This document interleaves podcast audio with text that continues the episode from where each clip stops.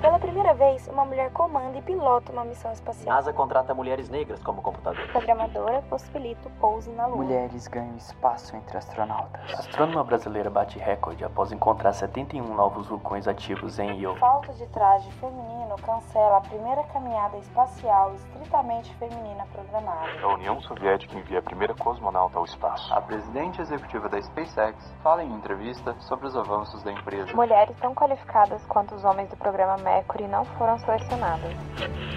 Sejam bem-vindos ao Mulheres no Espaço, um projeto desenvolvido pelo Epta Learning, um núcleo da equipe de propulsão e tecnologia aeroespacial da Universidade Federal de Berlândia. Esse podcast conta a história de diversas mulheres que foram singulares para o avanço da exploração espacial. Four, three, two, one. Este episódio é narrado por Larissa Barbosa. Vimos nos episódios anteriores a história e a importância das mulheres no desenrolar da corrida espacial, travada entre a extinta União Soviética e os Estados Unidos. No entanto, é evidente que as mulheres até esse momento histórico não ocupavam papéis de protagonismo nas missões espaciais, o que mudou com o legado de Eileen Collins, primeira mulher comandante e piloto de um ônibus espacial. Eileen nasceu em 19 de novembro de 1956 em Elmira, Estados Unidos. Formou-se na universidade ao final dos anos 70 e em quatro anos se tornou instrutora de voo. Nos anos seguintes, foi piloto dos enormes aviões cargueiros e, com um deles, ajudou a retirar estudantes de medicina e suas famílias da ilha de Granada, em 1983, numa operação conhecida como Fúria Urgente. Essa operação foi uma invasão comandada pelos Estados Unidos a um pequeno país com o pretexto de que este estaria sob uma ditadura comunista. Após fazer mestrado em Stanford, começou a trabalhar como professora de matemática. No entanto, não abandonou o cargo de instrutora de voo. Em janeiro de 1990, foi selecionada para o programa de treinamento de astronautas da NASA. Até aquele momento, a agência nunca havia contratado mulheres com experiência de pilotagem. Inicialmente, foi designada para o suporte de engenharia e suporte ao astronauta, responsável pela configuração final do lançamento, entrada e saída da tripulação, pouso e recuperação em uma missão espacial.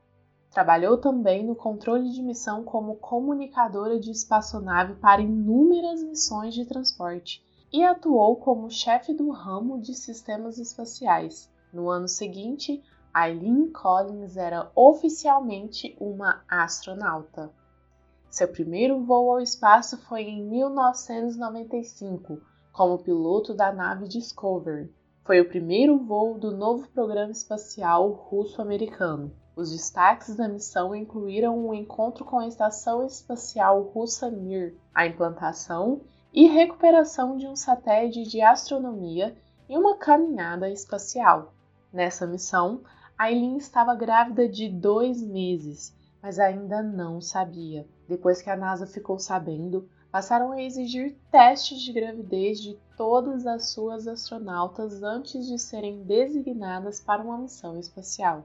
Em 1999, comandou sua primeira missão, em homenagem às Mercury 13, que começaram a luta pelo espaço das mulheres entre as astronautas, Aileen as convidou para acompanharem pessoalmente o lançamento. A missão se destacou pela implantação do Observatório de Raios X Chandra, projetado para realizar estudos abrangentes do universo. O telescópio permitiria que os cientistas estudassem fenômenos exóticos, como estrelas explosivas, quasares e buracos negros. A duração da missão foi de 118 horas e 50 minutos, quase 5 dias.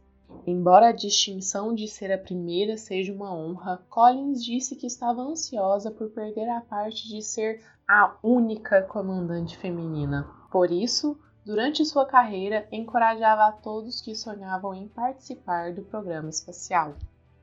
Aileen sempre aconselhava aos jovens a trilharem seu próprio caminho e não seguirem os passos de outros astronautas, Usava seu próprio exemplo quando ingressou no programa espacial, não havia nenhum outro astronauta e dizia: Eu disse que podia preencher um vazio e acho que eles compraram a ideia. Efeitos externos tiveram grandes impactos em sua carreira.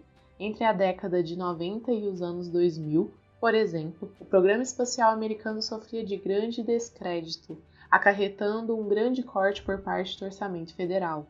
Eventualmente, tragédias vieram a ocorrer. Em 2003, o ônibus espacial Columbia, em sua reentrada na atmosfera, a 16 minutos de tocar o solo, desintegrou-se, levando à morte os sete astronautas que tripulavam a missão.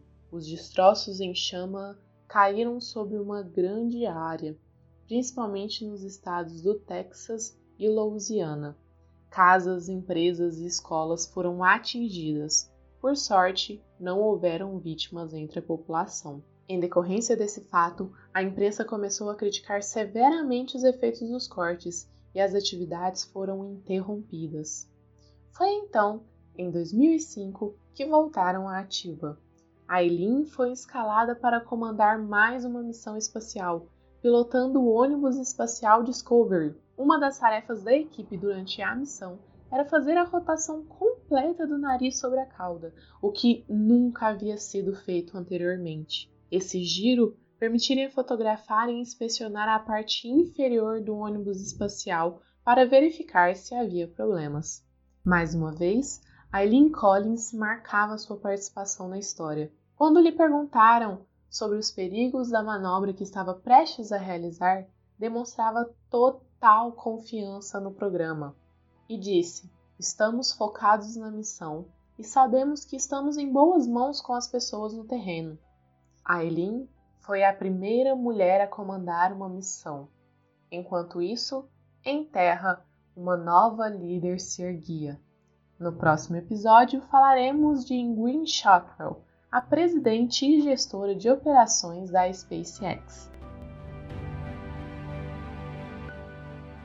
Direitos autorais reservados à equipe de propulsão e tecnologia aeroespacial da Universidade Federal de Uberlândia, EPTA, publicado pela plataforma Anchor.fm. Você pode encontrar nosso podcast no Spotify, Apple Music, SoundCloud, Castbox, Google Podcasts e em nosso site.